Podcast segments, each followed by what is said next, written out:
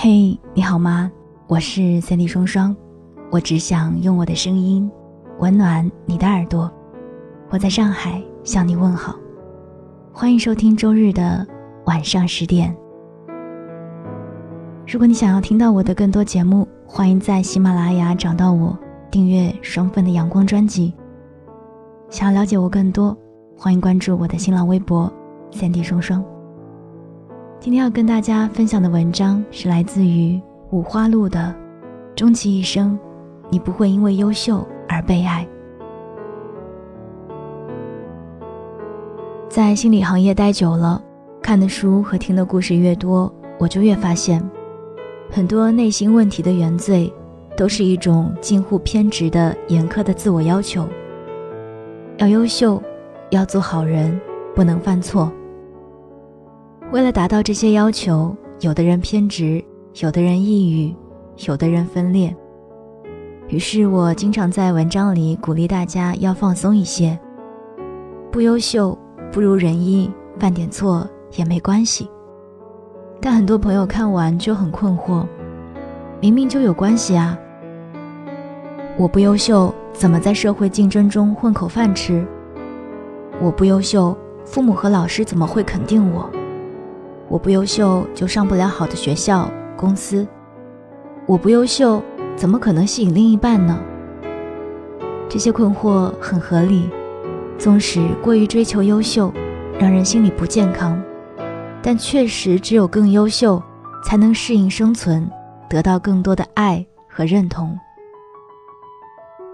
自我逼迫的优秀和健康的自我接纳，似乎形成了一种不可调和的矛盾。所以，我认为很有必要写一篇文章来做澄清。追求优秀不一定会带来内心问题，我们真正的内心冲突是源自一种从小根植内心的功利式审美。一个人能得到多少爱、欣赏和认同，取决于他有多优秀。你优秀，我亲近你；否则，我就冷落你。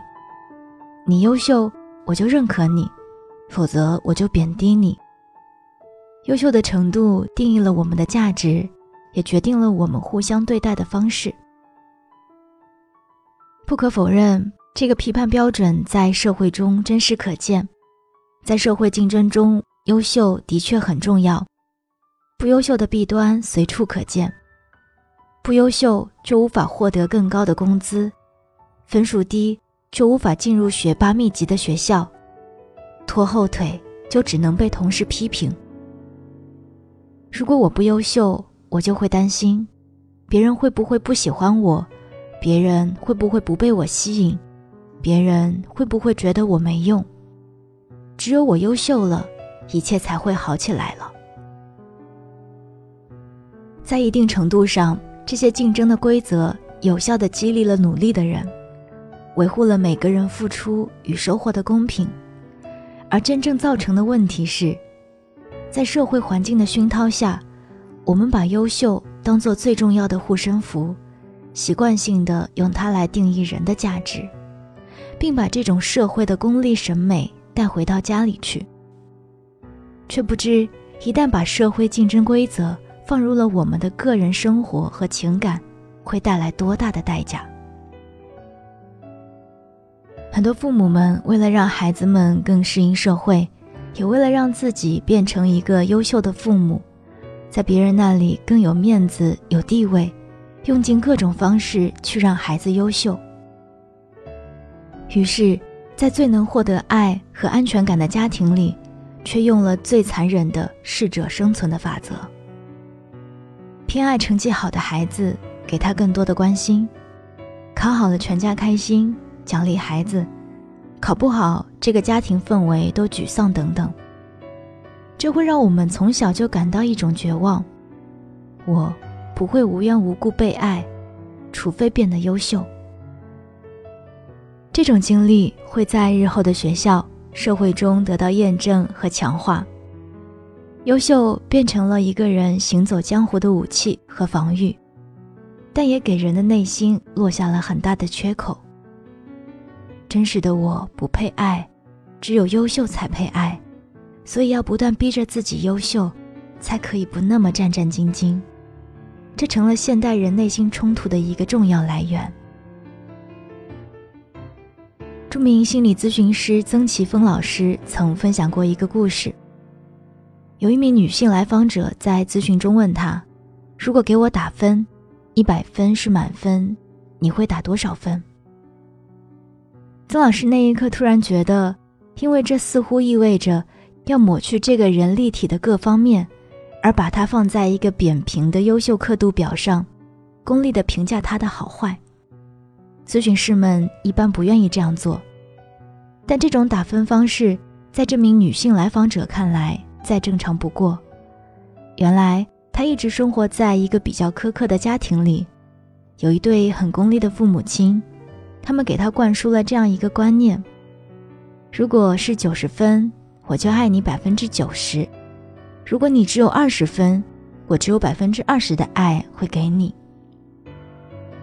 如果你因为一些原因，例如考低分、发生车祸，变成一个不如意的人，那么我可能会少爱你一些。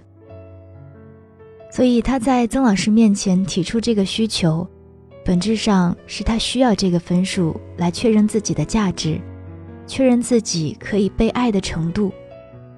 这样的评判方式在职场上无可厚非，但放在家庭、爱情、友情中就太恐怖了，尤其是发生在一个人的早年成长环境当中。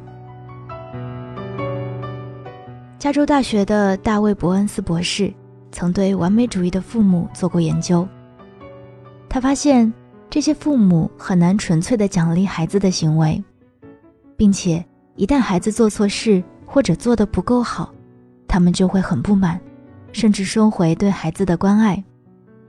这样的方式也发生在追求优秀的父母身上。孩子不优秀就收回爱，即使孩子表现优秀，他们也会在赞扬之后加上魔鬼般的“但是”。这次很好，但你可以做得更好。潜台词就是你还不够好。于是，我们从小就学会了，要获得足够的爱和关注，必须不断追逐优秀。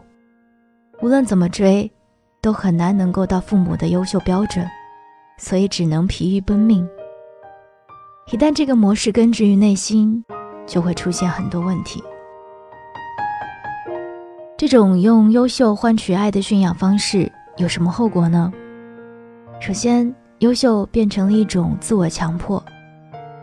从精神分析学派上看，我们早年和父母的互动方式会内化到我们日后的人格中。那个总是提醒我们优秀的父母，会内化成我们的内在声音，在很多场景中冒出来，提醒、鞭策、审判我们。一位读者给我们留言，有一次他在家里不小心搞砸了一件小事，老公和孩子没有怪他。但他自己那一刻特别的自责。我怎么会犯这种低级的错误呢？我怎么那么没用，这点小事都做不好？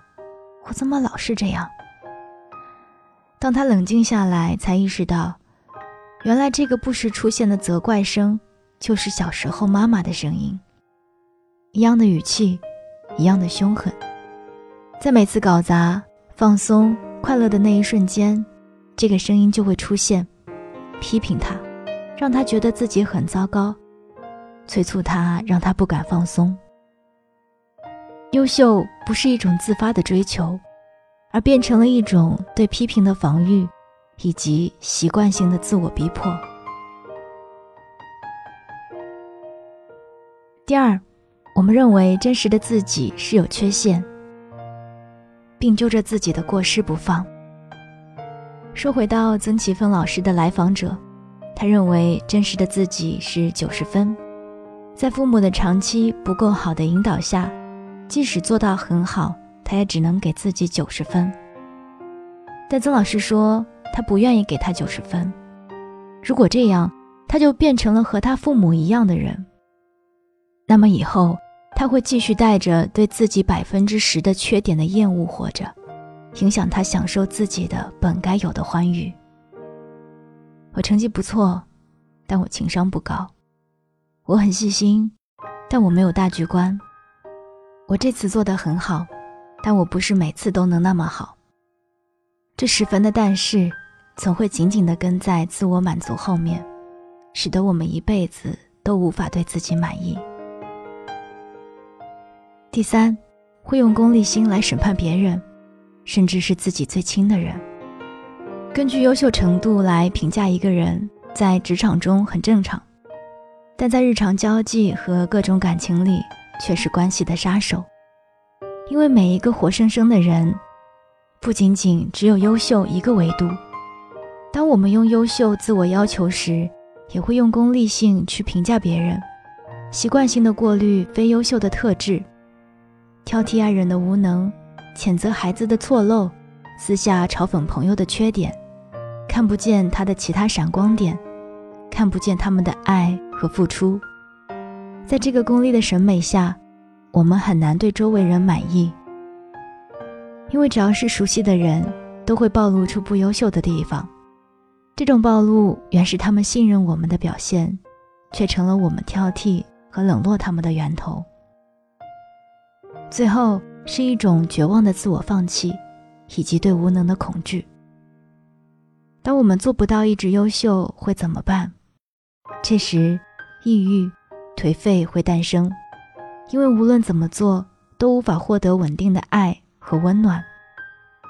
这时，讨好、卑微会产生，因为别人很优秀，所以要去恭维。这时，情感控制会发生。因为除此之外，不知道怎么做才能留住爱，这在老年的父母身上更是常有发生。他们需要操纵舆论，要求孩子孝顺，一旦孩子不如人意，就骂其不孝。他们怕自己老了、无能了，就会被抛弃、被冷漠对待，就像他们曾经对待考不好的孩子一样。这些折腾本质上是一种被抛弃的深深的恐惧。也许有人会问：我已经习惯这样去看待自己和别人了，怎么办？或者不逼着自己优秀，不逼着孩子优秀，松懈了、颓废了怎么办？一个比较现实的解决方案是，用一种更丰富的审美来激励我们更健康的生活。曾奇峰老师后来说到了他对来访者的打分，他说：“一百分也就是满分。”来访者那一瞬间开心了一下，然后很快收住。如果九十分的话，我会更开心，因为那才是真实的。曾老师不同意，说了段非常疗愈的话：“我给你打一百分也是真实的。”因为我是把你当成一个完整的人来看，我没有把你分成好的一面和坏的一面，而是把你看成上天制造的一个完美无缺的产品。即使你是一个残疾人，我也不会因为你残疾而给你减分，因为那也是你完整的人的一部分，只不过那部分从功利的角度来讲被削弱了而已。听完这段话后。我内心一阵暖流，每一个人都是一个完整的个体，圆润的部分具有和谐的美，残缺的沟壑也有力量和悲伤的美，值得被当做一个特别的艺术品来看待和欣赏。只有这样的审美，我们才能避免把自己和别人绑在优秀刻度尺上，变成一个点，而是可以保持对完整个体的尊重。用欣赏代替挑剔。容易抑郁的人有敏感细腻的魅力，理性克制的人有逻辑的性感，内向少话的人有沉静沉思的稳定感，并且在这样的审美中，我们会更懂得欣赏和爱自己，自发的往更优秀、更好的方向走去。因为优秀不是被爱的原因，是被爱的结果。真正的优秀动力只有一个，在被爱和被欣赏中，感受到自己的特别和珍贵，并发自内心的努力。就像超治愈的高分综艺《粉熊救兵》中的一段话：“我想早起，不是因为我整晚睡不着，而是我真心愿意。我想好好过好每一天，因为真实的我配得上被爱和很好的东西。我勇于追求和享受一切好的事物，因为我值得。我想让自己变得优秀，变得更好，因为我值得。我不会太颓废和自我放弃，因为我舍不得让那么好的自己如此沉溺。这些，才是一个人变优秀的真正健康的动力。